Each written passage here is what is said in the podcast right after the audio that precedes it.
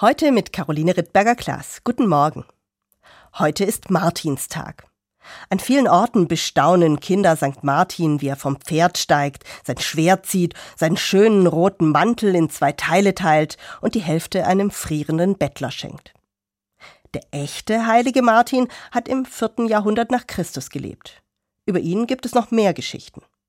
Martin war Soldat, aber auch Christ und von ihm wird berichtet, dass er als römischer Soldat den Kriegsdienst verweigert haben soll.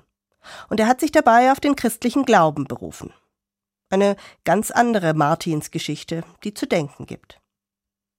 Als die Germanen in römisches Gebiet vordringen, so erzählt es sein Biograf, soll Martin unter dem Befehl von Kaiser Julian in die Schlacht ziehen.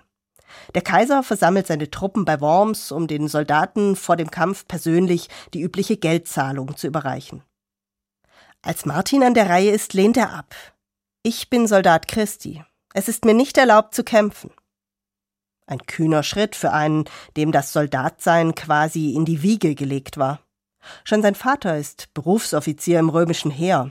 Den Namen für seinen Sohn wählt er zu Ehren des Kriegsgott Mars. Mit nur 15 Jahren beginnt auch Martin die militärische Laufbahn.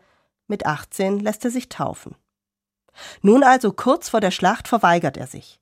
Ich bin Soldat Christi. Es ist mir nicht erlaubt zu kämpfen. Der Kaiser wird wütend. Aus Angst, nicht um der Religion willen, verweigerst du den Kriegsdienst, hält er ihm vor. Doch Martin bleibt dabei.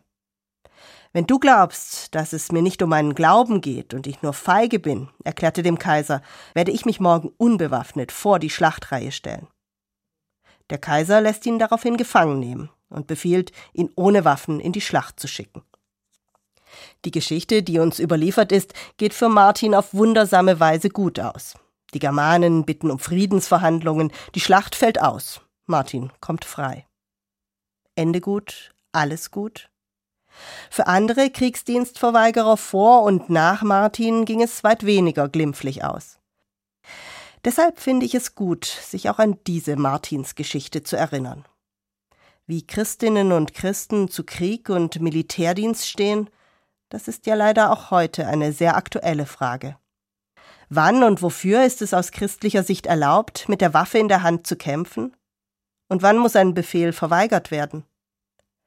Einfache Antworten auf diese Frage gibt es nicht, aber es ist wichtig, sie zu stellen, gerade heute. Die unbekannte Geschichte von St. Martin ruft mir das ins Gedächtnis. Caroline Rittberger-Klaas, Tübingen, Evangelische Kirche.